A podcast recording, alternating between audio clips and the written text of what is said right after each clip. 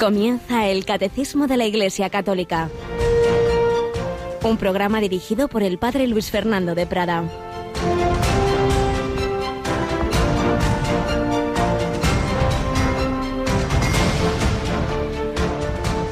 Jesús le dijo a Simón, rema mar adentro y echad vuestras redes para pescar.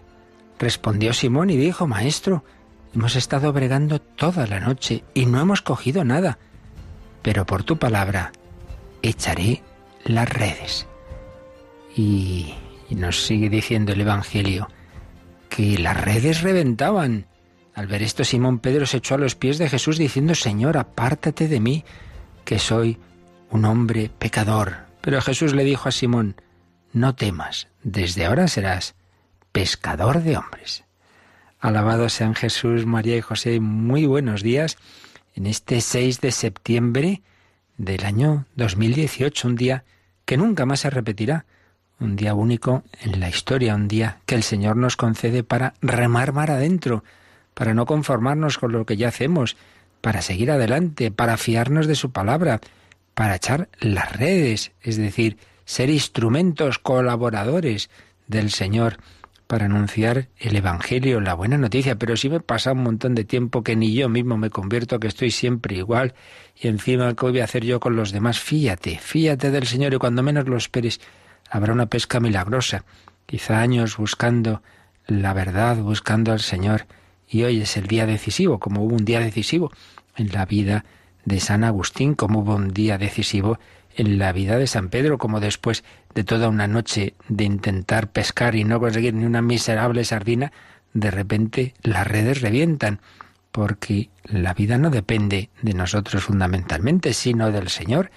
Y hay algo especial, hay imprevistos que no controlamos, nos gusta tanto controlar, pero no, no, no es así. Es Dios el que lleva nuestra vida. Fiémonos de Él, rema mar adentro, duquin altun, era el lema que nos dejó como una especie de testamento pastoral San Juan Pablo II al terminar el gran jubileo del 2000 que nos decía la Iglesia, rema mar adentro, hay que fiarse, hay que seguir adelante en este tercer milenio que entonces recién comenzaba.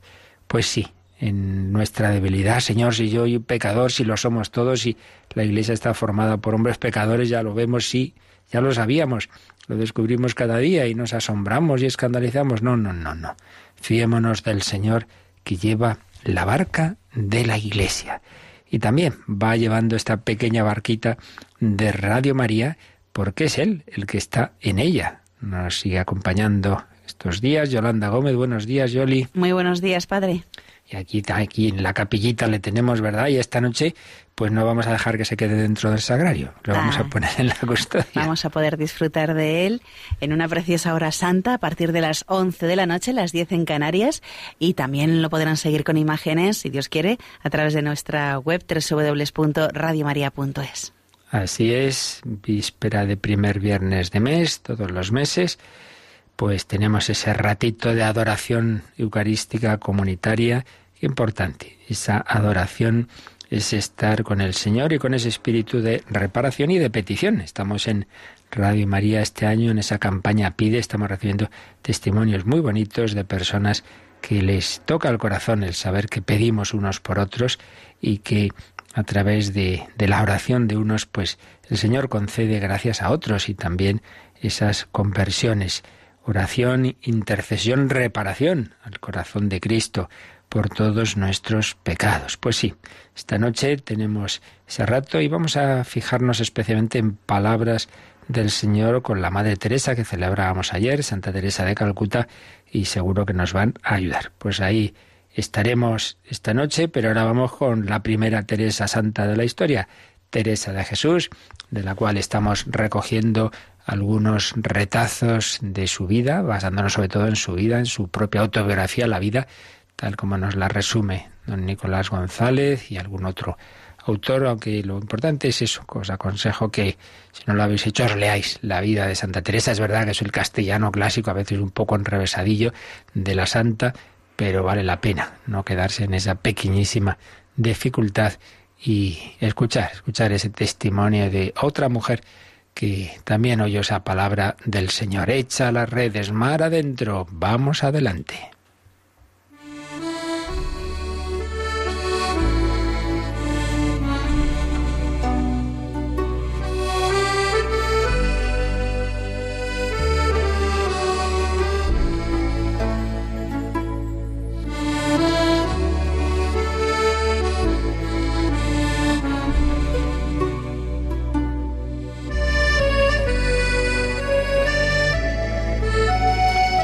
Recordábamos los días pasados como Teresa nace en una familia cristiana, esos padres que la educan en la virtud, en la oración, esos hermanos que viven ese espíritu cristiano, tanto que hay una famosísima anécdota de Teresa Pequeñaja, con ocho añitos. Un día se escapó con su hermano Rodrigo. Su primera aventura. ¿Y por qué se escapó? Bueno, pues porque como oían de las vidas de los santos, de los mártires, que lo importante es llegar al cielo, y sabían, bueno, que, que existían, que había habido martirios por los musulmanes, los moros como llamábamos, pues entonces dice, pues vámonos a un sitio donde haya tierra de moros y que nos maten. Y así lo cuenta ella. Como veía los martirios que por Dios los santos pasaban, parecíame compraban muy barato el ir a gozar de Dios y deseaba yo mucho morir así. Y juntábame con este mi hermano a tratar qué medio habría para esto. Concertábamos irnos a tierra de moros, pidiendo, por amor de Dios, para que allá nos descabezasen. Desde luego, no me diréis qué cambios de tiempos. Hay preguntas, una niña que quiere ser famosa, eh, que me aplaudan, que sea, que salga en la tele que quería Teresa, que le cortaran la cabeza para ir al cielo. Le parecía que ese que sistema más rápido. Los santos mártires, desde luego, han comprado, dicen, muy barato el ir a gozar de Dios. Pues sale, Rodrigo, vámonos, que nos maten, nos vamos al cielo. Bueno, no llegaron tan pronto al cielo porque a un cuarto de hora los encontró un tío suyo, tío Francisco, pero ¿dónde vais niños? Y los hizo volver a casa a toda prisa. Así que había que pensar en otras hazañas. Bueno, pues ya que no mártir, monja. Y nos cuenta, de que vi que era imposible ir a donde me matasen por Dios, ordenábamos ser ermitaños y en una huerta que había en casa procurábamos como podíamos hacer ermitas, poniendo unas piedrecitas que luego se nos caían. Y así no hallábamos remedio en nada para nuestro deseo. Así que se fue el siguiente, la siguiente aventura era hacer como si fueran eh, ermitaños. Hacían unas ermitas, se les caían, vaya. Procuraba soledad para rezar. Gustaba mucho, cuando jugaba con otras niñas, hacer monasterios como que éramos monjas. Muchas veces esto pasa, ¿eh? A veces menospreciamos la vocación de los niños. ¿Qué sabrá este niño? Pues no, no, no, no. Dios habla en las almas de los niños. Madre Maravillas de Jesús, otra gran carmelita del siglo XX, canonizada por Juan Pablo II, Santa Maravillas, desde los cuatro años tuvo certeza de su vocación. Bueno, pues también hay niños que desde pequeños han predicado, han celebrado como misa, y era ya un inicio de la vocación sacerdotal. O Teresa de Jesús, pues como monjas y como otras niñas, pues enseguida han estado cuidando así con sus muñecos como si fueran mamás. La vocación se puede manifestar muy tempranito.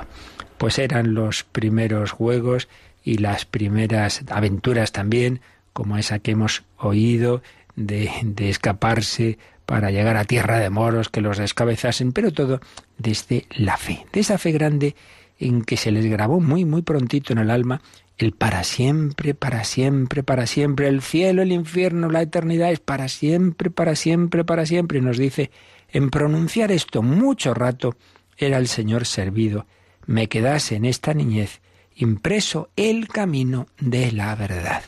¿Cuál es la verdad? Que estamos hechos para la eternidad, que estamos hechos para siempre, que lo importante es alcanzar ese objetivo y todo lo demás hay que relativizarlo, como ella escribirá luego de mayor, nada te turbe, nada te espante.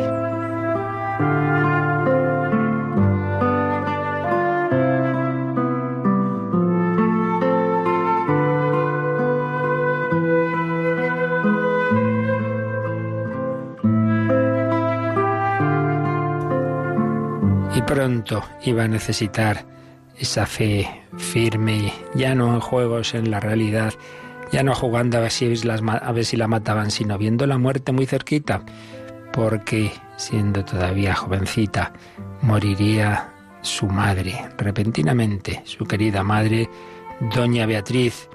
Era el otoño de 1528, el 24 de noviembre, doña Beatriz había hecho testamento y pocos días después falleció muy cristianamente en Gotarrendura.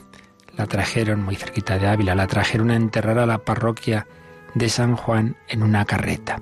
Fue un golpe que estremeció profundamente el alma de Teresa, el primer golpe duro de los muchos que recibiría en su vida. Y escribe así, acuérdome que cuando murió mi madre, quedé yo de edad de doce años poco menos. Como yo comencé a entender lo que había perdido, afligida, fuime a una imagen de Nuestra Señora y supliquéla fuese mi madre con muchas lágrimas. Paréceme que aunque se hizo con simpleza, que me ha valido, porque conocidamente he hallado a esta Virgen soberana en cuanto me he encomendado a ella, y en fin me ha tornado así. ¡Qué preciosidad!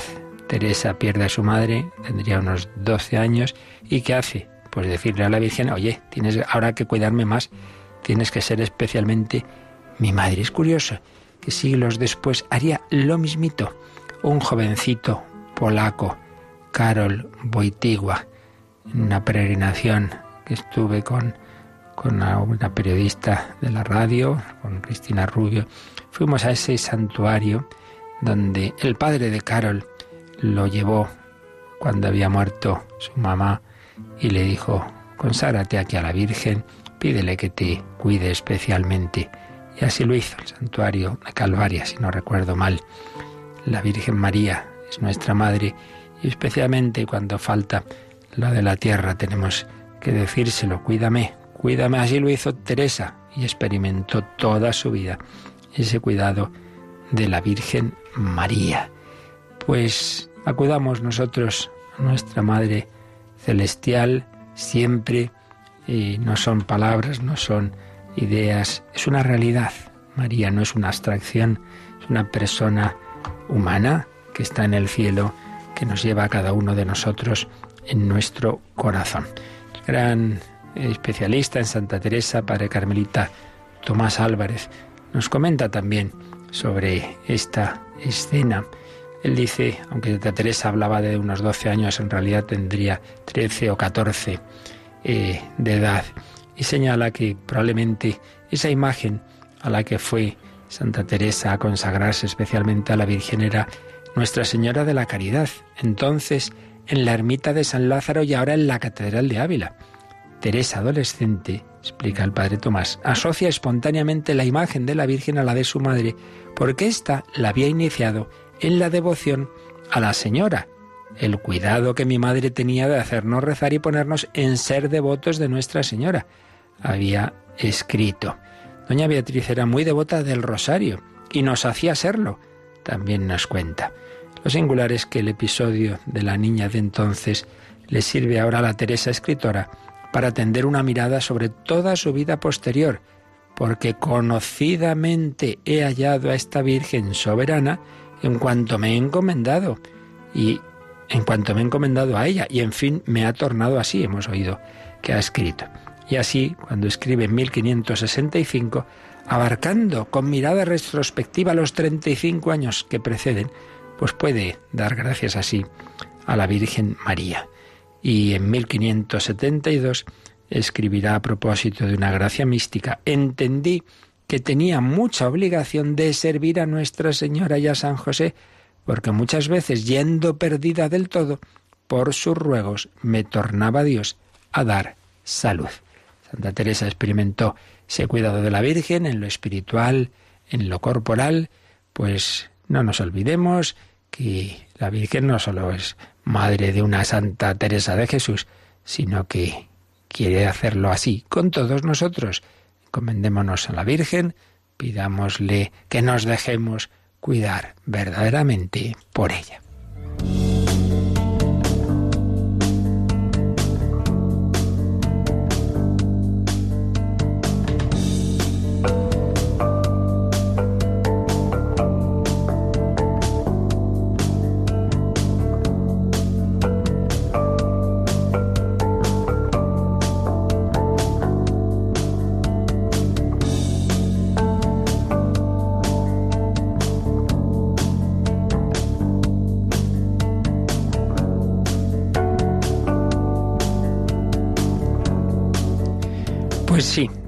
Formamos parte de una gran familia, Dios Padre Celestial, Jesucristo, nuestro hermano mayor, el Espíritu Santo, es ese, ese espíritu común a todos y la Virgen María, nuestra Madre.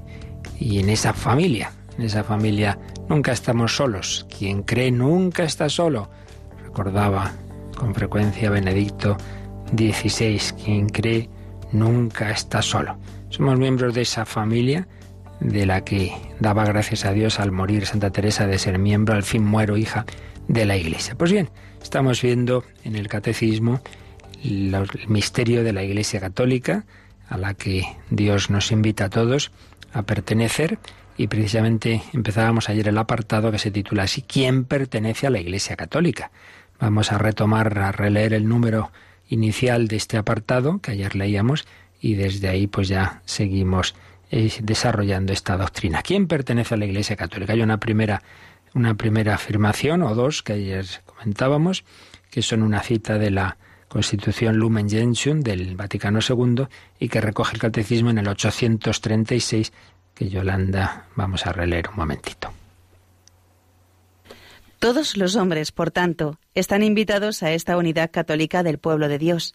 A esta unidad pertenecen de diversas maneras, o a ella están destinados los católicos, los demás cristianos e incluso todos los hombres en general llamados a la salvación por la gracia de Dios. Pues bien, como ayer comentábamos, aquí se nos hacen estas dos afirmaciones. En primer lugar, que todos los hombres estamos invitados a formar parte de esta familia, que el pueblo de Dios, que la Iglesia Católica, un grupito, una secta para no sé qué escogidos especiales o para una religión particular de determinada cultura, lugar, raza, etcétera, no, sino que es la familia a la que Dios invita a pertenecer a todos. Primera afirmación. Pero segundo, que en, en la llamada a entrar en ese pueblo de Dios, en esa eh, vinculación al mismo hay diversos grados. Eh, uno puede pertenecer, como en muchas realidades, en un grado pleno, total, o todavía, pues en ese acercamiento a la Iglesia, quizá no de una manera plena.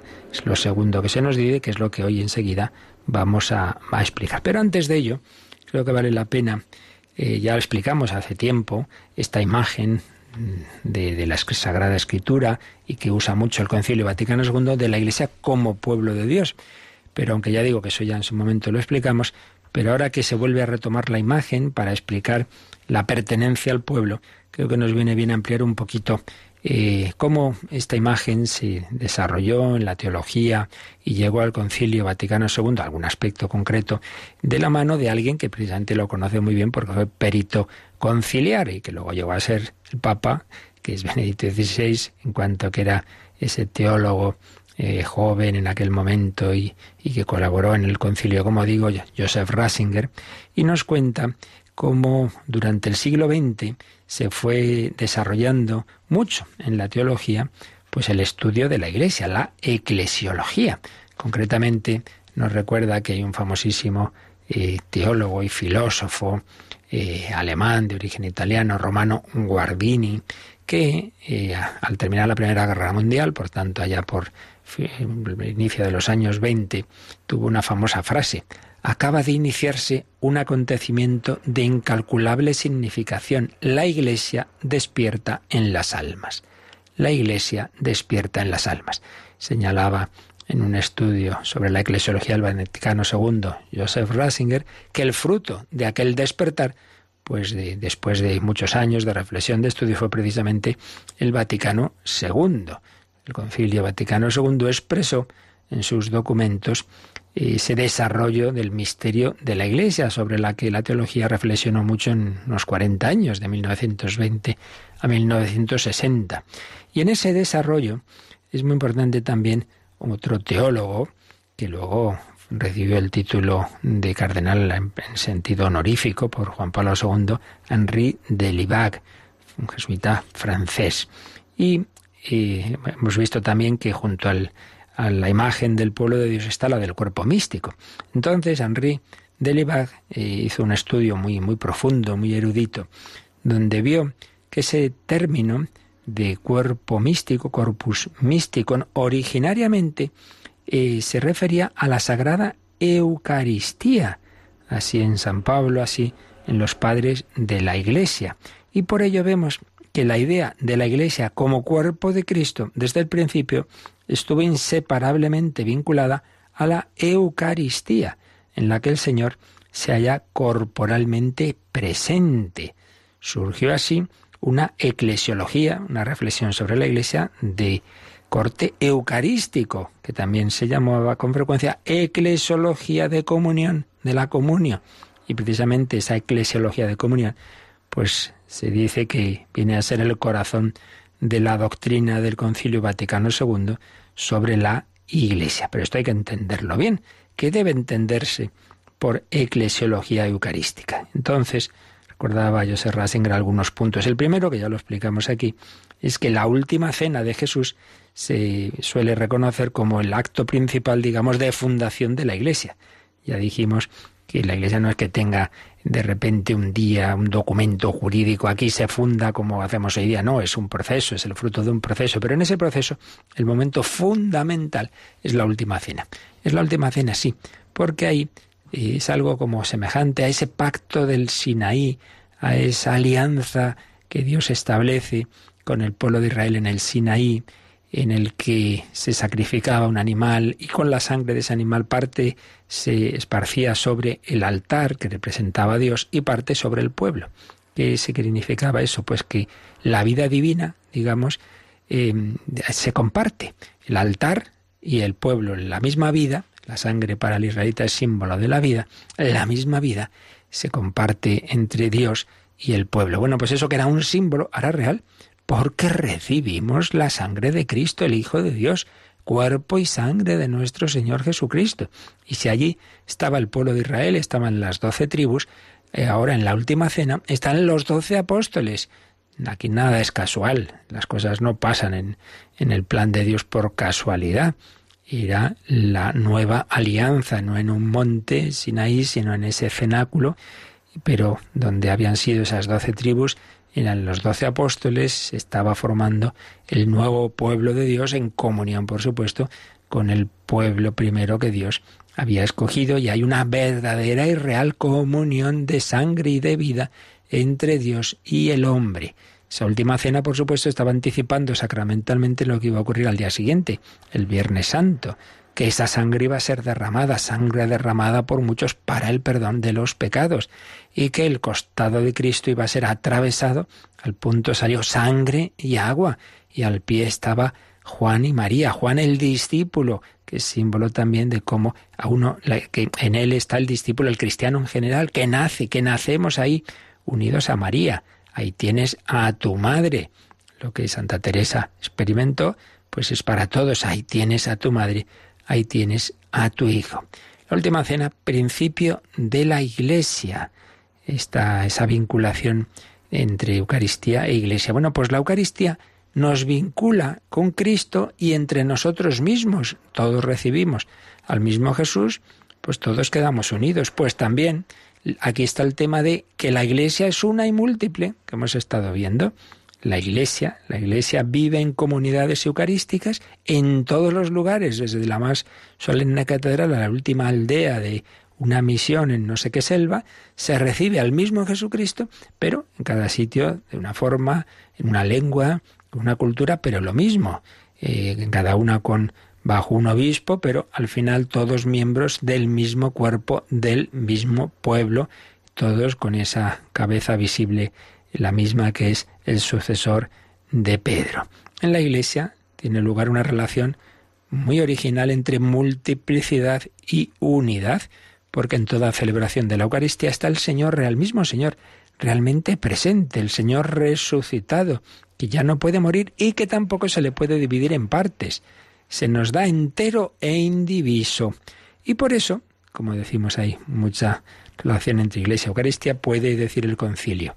Esta Iglesia de Cristo está verdaderamente presente en todas las legítimas reuniones locales de los fieles que unidas a sus pastores reciben, también en el Nuevo Testamento, el nombre de iglesias. Ellas son, en su lugar, el pueblo nuevo, llamado por Dios en el Espíritu Santo y en gran plenitud. En estas comunidades aunque frecuentemente sean pequeñas y pobres o vivan en, la dispersión, está presente Cristo, por cuya virtud se congrega la Iglesia, una santa, católica y apostólica. Por tanto, de la afirmación de la eclesiología eucarística se desprende la eclesiología de las iglesias locales. Cualquier comunidad, en cualquier parte, está presente, en ese lugar concreto está presente la única iglesia, una santa, católica y apostólica. Pero esto se podría, como todo en esta vida, entender mal. Dice, bueno, pues cualquier comunidad eh, está ahí presente la iglesia, entonces nos juntamos unos cuantos, leemos el Evangelio y nosotros somos la iglesia. Entonces recuerda José Ratzinger que lo que dice el Concilio Vaticano II no dice la iglesia está presente en toda comunidad que celebra la Eucaristía sin más, sino dice en todas las legítimas reuniones locales de fieles que, unidas a sus pastores, reciben el nombre de iglesias. Es decir, esto no es una cosa asamblearia, eh, que aquí nos juntamos y hacemos nuestra propia iglesia. Nadie puede constituirse en iglesia por sí mismo. No puede un grupo reunirse simplemente leer la escritura y ya está, somos iglesia y aquí decidimos lo que hay que hacer, ¿no? No, no. A la iglesia le pertenece esencialmente el aspecto de recibir, que esto es propio de todo sacramento, bueno, en definitiva de la fe. La fe no es producto de que yo razono y soy muy listo, entonces llego a creer en Jesucristo como Hijo de Dios. Sí, el Señor presupone nuestra razón, pero la fe es un regalo, es un don. Lo que hay que hacer es acogerlo. Pues lo mismo pasa con los sacramentos. Todo sacramento no es algo que yo me doy a mí mismo. De hecho, yo no puedo a mí mismo confesarme, yo no puedo a mí mismo bautizarme. Un sacramento hay que recibirlo. Bueno, pues algo así. El hombre no hace la iglesia, solo puede recibirla. Recibirla donde existe ya ese, esa comunidad sacramental, ese cuerpo que atraviesa la historia.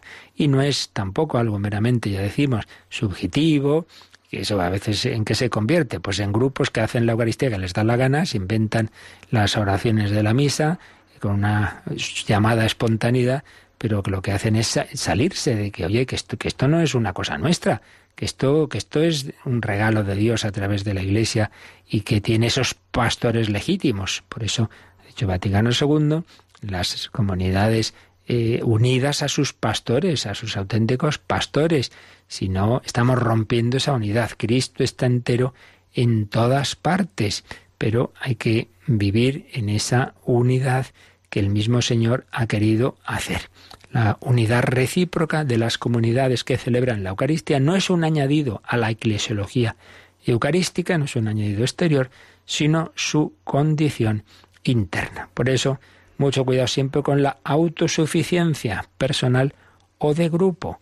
No, no hemos recibido este regalo de la Iglesia, no nos lo podemos dar a nosotros mismos, tenemos que mm, recibirlo en ese espíritu de humildad, de obediencia que se concreta, como decíamos también ayer, en que se menciona en toda Eucaristía el nombre del Papa, del Obispo, porque, lo repetimos una vez más, esto no es una cosa subjetiva de nosotros que se nos ocurre genialmente como vamos a celebrar nuestra Eucaristía en nuestra iglesia, no, no, de esto no es una propiedad tuya, esto es un regalo que hemos recibido. Bien, eh, recuerdo pues simplemente de lo que significa ese pueblo de Dios que lo ha fundado, que lo ha establecido Jesucristo en su sangre, en esa última cena, ese regalo que hemos recibido. Y ahora vamos a ver pues cómo se nos ofrece a todos los hombres entrar en esa iglesia y hasta qué punto eso lo vivimos o no, con esos grados de pertenencia, lo vemos enseguida, pero primero pues vamos a darle gracias al Señor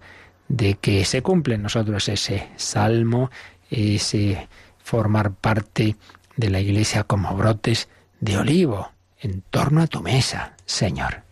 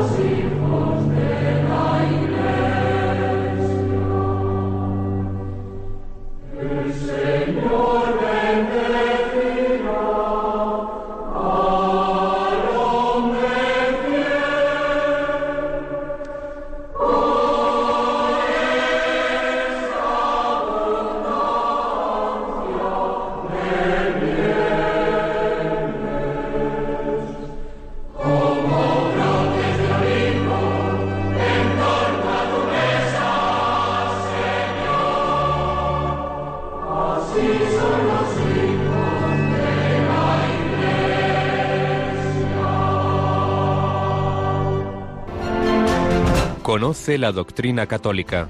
Escucha el catecismo de martes a jueves de 8 a 9 de la mañana y los sábados a la misma hora profundizamos en los temas tratados en el programa En torno al catecismo.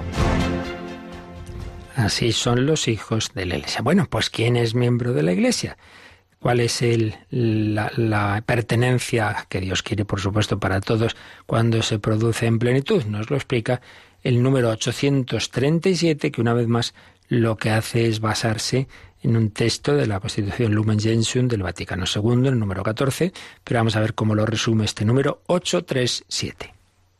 Están plenamente incorporados a la sociedad, que es la Iglesia, aquellos que, teniendo el Espíritu de Cristo, aceptan íntegramente su constitución y todos los medios de salvación establecidos en ella y están unidos, dentro de su estructura visible, a Cristo, que la rige por medio del sumo pontífice y de los obispos, mediante los lazos de la profesión de la fe, de los sacramentos, del gobierno eclesiástico y de la comunión. No se salva, en cambio, el que no pertenece, el que no permanece en el amor aunque esté incorporado a la Iglesia, porque está en el seno de la Iglesia con el cuerpo, pero no con el corazón. Bien, pues entonces aquí Vaticano II estaba explicando cuál es ese plan de Dios sobre todos nosotros. Aquí está el tema que más adelante volverá a salir, que también en su momento vimos, que una y otra vez pues nos preguntamos, de hecho tenía ahí alguna pregunta pendiente, que siempre es esta, no, bueno, pero entonces, para salvarse hay que ser miembro de la iglesia y si uno no la conoce, entonces se salva, no se salva. Pero basta con ser bueno, basta seguir la propia conciencia. Vamos a recordar alguna cosa como muy básica, pero que una y otra vez se nos, se nos olvida. ¿Qué es eso de salvarse o no salvarse? El hombre está llamado, todos los seres humanos hemos sido creados, también los ángeles hemos sido creados, para vivir eternamente en la amistad con Dios. Eso es la salvación, estar eternamente con Dios. Pero Dios nos ha creado con un espíritu en que tenemos inteligencia y voluntad y por tanto libertad. Y el modo de unirnos con Dios no es una especie de fusión impersonal, así un estilo orientalista de una fusión con un nirvana anónimo, no, no, no es eso. Dios es un ser personal, tripersonal, y nos invita a una relación interpersonal. ¿Cuál es el modo en que dos personas pueden unirse sin perder su personalidad ni su libertad? El amor. Las personas pueden estar unidísimas y sin embargo cada una es cada una. Bueno, pues eso es el camino que Dios ha querido, llamarnos al amor. Eso está expresado en diversas imágenes, como hemos visto tantas veces, particularmente la del matrimonio. Yahvé es el esposo, Israel la esposa, Cristo es el esposo, el alma cristiana es la esposa. Entonces el Señor nos llama a desposarnos con Él, a unirnos con Él por amor, por tanto, en libertad. Él no nos coge por el cuello, tienes que casarte conmigo. No, nos invita. Bueno, pues eso estamos llamados todos. ¿Cómo puedo yo llegar a unirme con Dios por amor? Y si Dios está muy arriba, sí, en efecto, pero Dios ha bajado, Dios se ha hecho hombre. Por eso la única manera de llegar a Dios es unirse a Cristo. Yo soy el camino y la verdad y la vida, es como un ascensor. Yo no puedo por una torre de Babel subir y llegar al cielo, no, no. Es Dios quien baja, me mete, si me dejo, en su corazón y a la para arriba, eh, en el ascensor que es Cristo. Por eso, la única forma de salvarse, es decir, llegar a Dios, es unirse a Cristo, dejarse unir por Cristo, que nos une el Espíritu Santo. Ahora bien, esa unión con Cristo no es individualista, lo estamos viendo, es en familia, es, es ser miembros de ese cuerpo de Cristo. Y ese cuerpo de Cristo, todos sus miembros con él la cabeza, formamos la Iglesia. Por eso, solo podemos salvarnos, es decir, unirnos con Dios, formando parte de ese cuerpo místico que es la Iglesia. Ese es el principio, entendámoslo. O sea, lo que se quiere decir es que solo podemos llegar a Dios si Dios mismo nos coge en Cristo y nos dejamos, nos dejamos coger por Él, nos dejamos llevar, nos unimos a Él. El bautismo es el primer modo y principal, radical, de unión con Él y no nos separamos de Él. Y todos formamos con Él ese cuerpo místico. Por tanto, decir que la Iglesia es el camino de salvación es simplemente decir es Cristo quien nos salva. Yo no me salvo a mí mismo, por mi conciencia, por mi... Sino que no, si no es eso, si no es eso, es que yo no puedo llegar a Dios por mis fuerzas, porque soy criatura y porque soy pecador. Ahora bien, ahora bien, Este, eh, esto es así, esta es la realidad, pero uno puede no conocer explícitamente esa realidad, uno puede no haber recibido el anuncio de la Iglesia, eh, el anuncio de Cristo, o de una manera que realmente no es suficiente para, para que haya podido tener responsabilidad y libertad. Entonces puede ocurrir, y ocurre, que hay personas que sin saberlo, sin embargo, en su interior están recibiendo esa llamada de Cristo desde la Iglesia siempre, porque Cristo se ha quedado en el mundo, en la Iglesia, y entonces, en el fondo, en su corazón, es ser miembros implícitamente, aunque no lo sepan explícitamente. Esto no es un invento ahora del Vaticano II, ¿eh? esto es de siglos, esto es de siempre. Siempre se habló del bautismo de deseo. Cuando se descubre América, claro, se plantean los teólogos, bueno, todos estos pobres que estaban ahí, claro, no había llegado el Evangelio, pues ellos qué culpa tenían. Entonces se ve que, que también el camino ordinario, lo que Dios quiere normalmente es eso, que conociendo la Iglesia, conociendo los sacramentos, los recibamos, los, nos unamos al, Señor a través de ello. Pero también puede ocurrir y ocurre que hay personas que sin culpa, entonces también puede haber modos de pertenencia a la Iglesia, aunque externamente, aunque jurídicamente no se haya dado eso. Pues bien, es lo que vamos a ver, lo que estamos viendo ahora en estos números. Eh, se pertenece a la Iglesia Católica en distintos grados, pero todos los hombres estamos llamados a pertenecer a ella, todos. Nadie se salva sin la Iglesia porque nadie se salva sin Cristo. Pero entendamos, no quiere decir que externamente el que no ha entrado en la Iglesia no se puede salvar porque mucha gente no tiene culpa de ello. Esto es un poquito lo que se nos explica en, en estos números. Entonces, el ideal, pues que todos los hombres conozcan a la Iglesia y se incorporen plenamente a ella. Es lo que nos ha explicado este número 837. ¿Cuál es esa forma plena de incorporación? Pues ya hemos visto.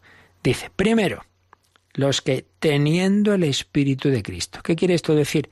Ayer ya lo anticipábamos. Hombre, pues que no basta con que uno externamente ha entrado en la iglesia por el bautismo, va a misa, acepta todo, cree todo, recita el credo, pero si luego resulta que interiormente no vive unido al Señor, no está lo que decimos en gracia de Dios, vive en pecado, pues ya puede ser católico apostólico romano, que hombre te falta lo principal, te falta lo principal. Por eso, en la última frase, es dura, dice, no se salva el que no permanece en el amor, aunque esté incorporado a la iglesia. Si uno, repito, pues cree todo, y externamente es miembro de la Iglesia, pero eh, hasta el final, en su muerte mismo, mm, se mantiene separado internamente de Dios, es decir, en pecado, bueno, pues estaba en el cuerpo de la Iglesia, pero no en su corazón. Y claro, lo que cuenta es eso al final. Entonces, este es el primer elemento. La plena incorporación a la Iglesia implica el vivir internamente unidos a Dios, es decir, en gracia de Dios, en la amistad con Dios, sin habernos separado de Dios por el pecado mortal, que no es que uno, uno puede cometerlo, pero se arrepiente, bueno, pues pero no, no, quiero decir mantenerse en ello. Ese es el primer aspecto. Entonces, no tiene la plena incorporación a la Iglesia el que, aunque en teoría, eh, teóricamente y, jurídicamente, digamos, sea miembro de la Iglesia, sin embargo, está eh, asentado en una situación de pecado. Primera eh, condición. Segundo, los que aceptan íntegramente su constitución y todos los medios de salvación establecidos en ella. Esto viene porque ya vimos que nuestro Señor Jesucristo, claro, pues hace su obra de redención, se va al cielo y se queda a la vez con nosotros y nos deja en la iglesia pues todo lo que necesitamos para ese fin de unirnos con Él, de la salvación. ¿Cuáles son esos medios? La Sagrada Escritura, bueno, la revelación, lo que Él nos ha enseñado, que nos llega por la Escritura y por la tradición, los sacramentos, el pastoreo de la Iglesia, ese es el conjunto de medios, todos los medios de salvación. Pero como veíamos, y, veremos también enseguida, también por desgracia, en la historia de la Iglesia ha habido quien se ha separado de ella mm, por la herejía o por el cisma, entonces pueden estar en una comunidad cristiana que tiene algunos de esos medios, porque mantienen la escritura, porque mantienen el bautismo, pero no tienen, en cambio, pues la, la, confesión, o no tienen el pastoreo supremo del Papa, no tienen todos los medios de salvación. Tienen algunos, que puede que esa persona, si el que hoy día nace ahí, no tiene culpa de aquella ruptura que hubo en el siglo no sé qué, y esos medios, menos que nosotros, los use mejor que uno que sí tiene todos. Eso ya es otra cuestión. Pero en cualquier caso, la plena incorporación implica, pues eso, que uno está en la Iglesia Católica con todos, no comparte, sino con todos los medios de salvación. Siguiente elemento. Eh, hemos dicho tener el Espíritu de Cristo, aceptar íntegramente lo que es la, la Iglesia, su constitución, todos los medios de salvación, y están unidos dentro de su estructura visible a Cristo, eso es lo invisible, nos unimos a Cristo, pero a través de una estructura visible. Y Cristo rige la Iglesia por medio del sumo pontífice y de los obispos. Pues otro elemento que no aquí esto no es por libre, yo hago hilo directo con Cristo. Mire, que Jesucristo ha fundado una comunidad y ha dicho, tú eres Pedro, sobre esta piedra edificaré mi iglesia.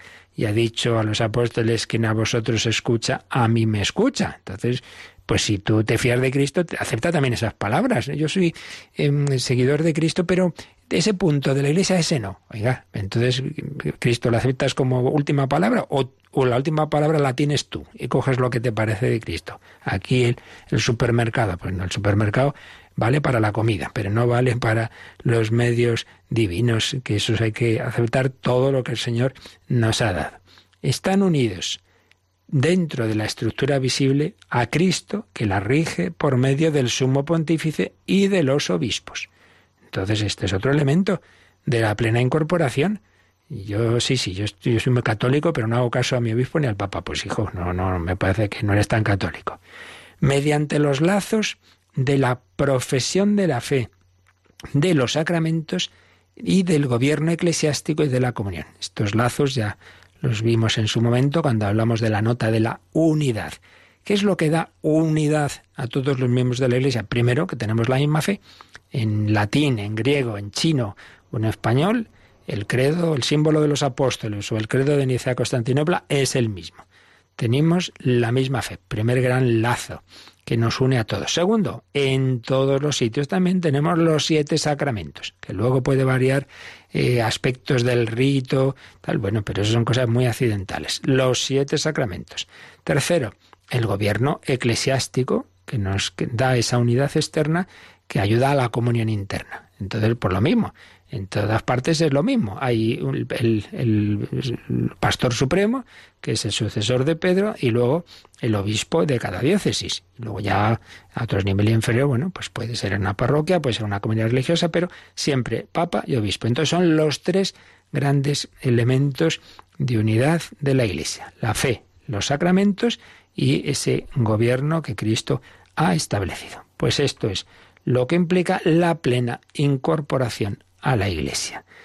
Eh, la fe, los sacramentos, eh, la estructura jerárquica, aceptar todo eso con fe en que esta es la Iglesia que ha fundado Cristo y el elemento interior, que era el primero que hemos dicho. Es decir, que con todo eso, claro, vivimos en la unión con Cristo. Y todo eso alcanza un punto culminante en que se une lo interno y lo externo, que es precisamente la comunión eucarística. Claro, si uno está en pecado, no puede comulgar, si uno está en una situación de no plena incorporación a la iglesia, pues puede y debe, está estupendo, pues que vengas a misa y, no faltaría más, pero pues quizá te falta un punto que, por el que no puedes comulgar, porque esa comunión no es algo meramente subjetivo, vamos a lo mismo. Eh, para comulgar, para estar en unión con Cristo, estar en unión con todo su cuerpo. Entonces yo voy a comulgar, pero odio a mi hermano y no le perdono. Pues no puedes comulgar. ¿Qué le vamos a hacer? Habrá que pedir gracia a Dios. Tú vete a misa y pídele al Señor la gracia para superar ese odio. Yo eh, estoy en tal situación en que, bueno, pues no me da la gana de, de cumplir tal mandamiento, entonces pues yo estoy viviendo con una persona que no es mi mujer, que no es mi marido y, ya está, y me mantengo en eso porque sí. Bueno, pues, pues pídele a Dios la gracia para que te ayude a superar eso, pero mientras tanto, pues hay algo que no, que no puede ser, que no puedes comulgar tampoco, etcétera, etcétera, etcétera. La comunión eucarística es el, el símbolo de que tenemos también la plena comunión externa en la Iglesia. Por tanto, eso, esa es la plena incorporación. Luego, pues hay incorporación no plena, como en otras sociedades. Esto nos lo sintetiza con su capacidad de síntesis un profesor y teólogo joven español, el padre Eduardo Vadillo. Varias veces hemos leído de su síntesis, pues cómo habla de tres tipos de, de pertenencia a la Iglesia, resumiendo toda esta doctrina. Dice primero, la pertenencia plena a la Iglesia conlleva la presencia del Espíritu Santo, lo que hemos dicho de vivir en la amistad con Dios. La presencia del Espíritu Santo. Esta gracia se recibe en los sacramentos y se vive reconociendo la autoridad que Cristo ha dejado en la Iglesia, los legítimos pastores. Esta pertenencia es plena porque es participación personal en la vida de la Iglesia, que es esencialmente comunión en Cristo con las personas divinas, el Padre, el Hijo y el Espíritu Santo, y participación en la misión de la Iglesia. Es plena. Y luego hace un matiz, dice, hombre, no es total del todo en esta vida porque siempre hay algo de pecado, por lo menos están los pecados veniales que denotan una cierta desviación. Claro, total, total, total, total será en el cielo, la iglesia celestial. Pero si, aunque sea con ese pequeño, esa pequeña deficiencia, sin embargo, pues se vive en la gracia de Dios, no, no se vive habitualmente en el pecado grave, se reciben los sacramentos y se reconoce esa autoridad de la Iglesia, entonces pertenencia plena. Segundo, pertenencia manifiesta pero deficiente. Pues la de aquellos que sí, son católicos, pero viven en una situación de pecado mortal. Entonces, tienen, fijaos que hay tres grandes virtudes teologales, que son las específicas del cristiano, la fe, la esperanza y la caridad. Pues bien, aquel que está asentado en una situación de pecado grave tiene fe y tiene esperanza, le falta la caridad. Entonces, al faltarle la virtud teologal de la caridad, es decir, de amar a Dios sobre todas las cosas, no lo ama sobre todas las cosas porque hay un punto que pone por encima de Dios. Yo esto por aquí no, por aquí no entro. Bueno, sea un punto, decíamos, yo qué sé, de, odio, de rencor, de lujuria, de, lo que sea. Y este, para mí, en la práctica es más importante que la voluntad de Dios. Bueno, pues entonces todavía no te falta la caridad. Entonces eh, es una pertenencia deficiente, deficiente. Pero bueno, eh, por lo menos tiene fe, tiene esperanza, hay que rezar, hay que confiar en que, en que por la gracia de Dios esa persona acabe rindiéndose a la llamada de la gracia y por tanto se produzca la plena conversión. Y tercero, pertenencia implícita. Quien tiene fe en Cristo, aunque sea implícita, pertenece a la Iglesia. Bueno, aquí ya matizaremos. En primer lugar está claro, aquellos cristianos no católicos, por supuesto de la Iglesia ortodoxa oriental, o protestantes que han nacido en comunidades, ellos no tienen la culpa de lo que pudo pasar en las rupturas que hubo siglos A, pero ellos con su buena voluntad, pues vienen a Cristo, tienen la palabra de Dios, tienen algunos sacramentos. Bueno, entonces dice aquí Padre Vadillo, pues ahí se da una, por supuesto, una fe en Cristo, pero incluso en otras personas que ni siquiera han recibido el anuncio de Cristo, pues puede ocurrir eso, que en su interior, en el fondo, ellos quieren hacer todo lo que tanto eh, internamente, eh, si ellos eh, se les manifiesta que de alguna manera el Señor los sabrá hacer en sus almas, aunque sea en el momento de la muerte, que, que, el camino de la salvación es Cristo, pues ellos en su interior lo aceptan, lo aceptarían. Entonces hay una pertenencia implícita. Nadie se salva, repetimos, sin Cristo. Solo nos salva Cristo, que nos da su Espíritu Santo. Y Cristo y el Espíritu Santo actúan en el mundo, en la Iglesia. En ese sentido, todo el mundo que se salva es por Cristo y por la Iglesia. Pero el ideal es que esto sea explícito, que lo conozcamos. Por eso hay que hacer misión, por eso hay que anunciar el Evangelio. Pero aquellos que no tengan la culpa de haber recibido ese anuncio explícito, bueno, pues también recibirán la gracia. La pena es que muchas veces de una manera más no tan plena y no consciente y quizá pues al final de la vida, en fin, por eso hay que hay que anunciar y por eso no podemos conformarnos y hombre, lo que yo he recibido tengo que darlo a conocer. En cualquier caso, eh, de una manera o de otra, todos los hombres estamos llamados a llegar a Dios a través de Jesucristo, camino, verdad y vida, que vive en la Iglesia. Seguiremos explicándolo si Dios quiere, próximo día, pero de nuevo, pues le damos gracias a Dios y pedimos vivir en el amor. Ubicaritas, ubi, donde hay caridad y hay amor, ahí está Dios, ubicaritas y videos. Allí está Dios. Lo meditamos y también si queréis alguna consulta, nos recuerdan cómo se pueden hacer.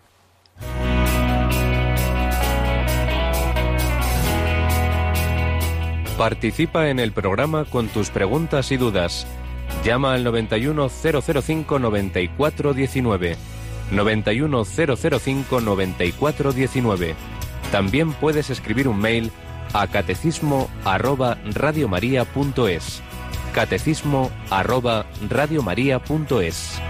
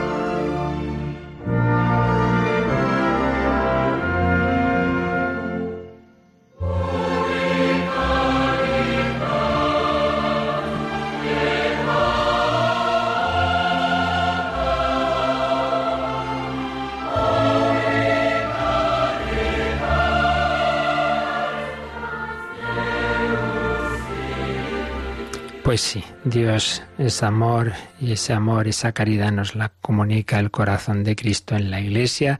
Y eso es lo importante, que vivamos en la caridad, en esa virtud teologal. ¿Tenemos alguna llamada, Yoli? Sí, eh, nos ha llamado una oyente de Ávila y mm. pregunta quién ha fundado la Iglesia, porque estuvo hablando con una persona y pues no sabían si Jesucristo o le decía que a lo mejor es cuando se formó realmente fue en el concilio de Nicea o con el emperador Constantino, en fin. Nada, que se vuelva a oír las catequesis de hace algún tiempo, porque eso es uno de los puntos del catecismo, ¿no? Ya lo vimos, ¿no? ¿Quién fundó la Iglesia? Ahí lo teníamos bien explicado, que es Jesucristo. Acabo de recordar que es, que es un proceso, es un proceso que el concilio de está muy bueno, se sigue lo cuarto, sí, hombre. Si esto empieza en el Antiguo Testamento, ¿no? Toda la preparación del, del pueblo de Dios y luego, pues eso, Jesucristo. Pero hombre, no hay más que leer el Evangelio. Tú eres Pedro, sobre esta piedra edificaré mi iglesia, pastorea mis ovejas, pastorea mis corderos. estas son las teorías que tienen el más mínimo fundamento, que pretenden que las que creemos en la iglesia es eso, una cosa del siglo IV, año 325, pues, coler un poquito, un poquito. Lo que el Evangelio, lo que dice San Ignacio de Antioquía, por Dios, San Ignacio de Antioquía, que muere el 107 pues cómo nos habla ya de, todo lo que tenemos en la iglesia hoy día, de los obispos, de los diáconos, del sacerdote, pues mm, todo, todo, todo lo esencial de la iglesia está desde el principio, está en el Nuevo Testamento. Por tanto, ¿quién fundó la iglesia? Jesucristo. Que si quiere pida el CD de, las catequesis anteriores de la iglesia o en el podcast nuestro, pues está desarrollado ese, ese punto, ¿no? Estamos en, en esta parte del credo de la Iglesia. Entonces vamos a ver, vamos a mirar en concreto. Esto mm, lo vimos en el principio de esta parte de la Iglesia. Es una de las, precisamente, claro, de las, de las primeras preguntas. A partir del 758 dice, origen, fundación y misión de la Iglesia. Vimos que la Iglesia fue prefigurada ya desde el origen del mundo, preparada en la antigua alianza, es decir, el llamamos el Antiguo Testamento, y luego instituida por Cristo Jesús. Todo un proceso en el que Jesús pues está también esos pasos que va dando, la elección de los apóstoles, cuando llama de entre los discípulos a doce, que se van con él, que viven con él, cuando los organiza, cuando pone la cabeza de ellos en, Pedro y luego el momento principal que hemos dicho de la última cena y Pentecostés, cuando ya esa iglesia es manifestada por el Espíritu Santo. Pero si hay que escoger un texto serían esos dos. Por un lado la última cena sangre, aquí está establecida la nueva alianza, y Mateo 16, texto clave para la iglesia. Tú eres Pedro, sobre esta piedra edificaré mi iglesia, las puertas del abismo no podrán contra ella. Por tanto, que no se crea todas estas tonterías, no tienen, ya digo, ningún fundamento eh, sobre la iglesia que nace en el siglo IV. Venga, que lean un poquito, por favor. ¿Qué más? Y desde Valladolid nos preguntan que si una persona eh, que ha sido responsable, que ha hecho bien las cosas, pero que como que no le ha entrado la religión, eh, si se muere, eh, por cierto, murió y recibió ya pues el último sacramento, si, si realmente se salva o no. Bueno, por supuesto, lo que pasa en cada alma no tenemos ni idea, solo Dios lo sabe. Eso la Iglesia nunca ha dicho nada negativo de nadie en, este sentido, ¿no? Sí dice lo positivo, es decir, cuando tenemos la certeza de que alguien está en el cielo, pues se produce la canonización, ¿no? Que implica esa certeza, pero en cambio de nadie se ha dicho, está en no, eso es un misterio de cada alma. Ahora, el principio lo hemos, lo acabamos de, explicar. No se trata de, ser bueno, que hay que ser bueno. Solo Dios es bueno. Solo Dios es bueno. Es decir, lo importante es unirme al que es bueno, unirme a Dios.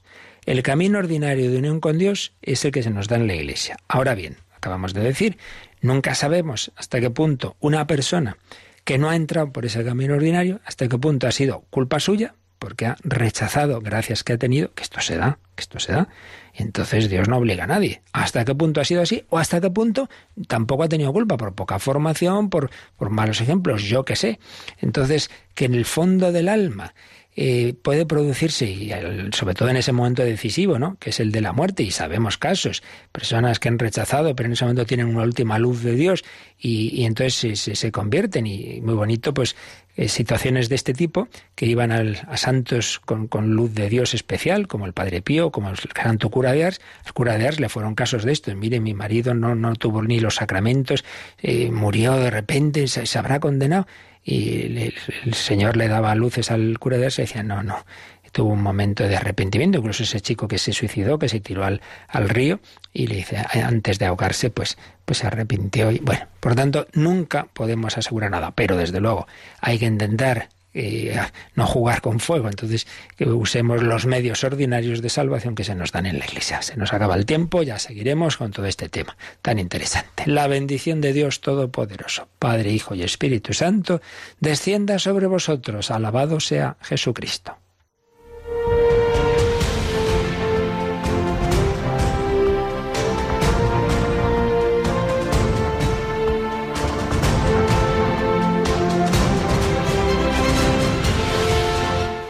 Han escuchado en Radio María el Catecismo de la Iglesia Católica. Un programa dirigido por el Padre Luis Fernando de Prada.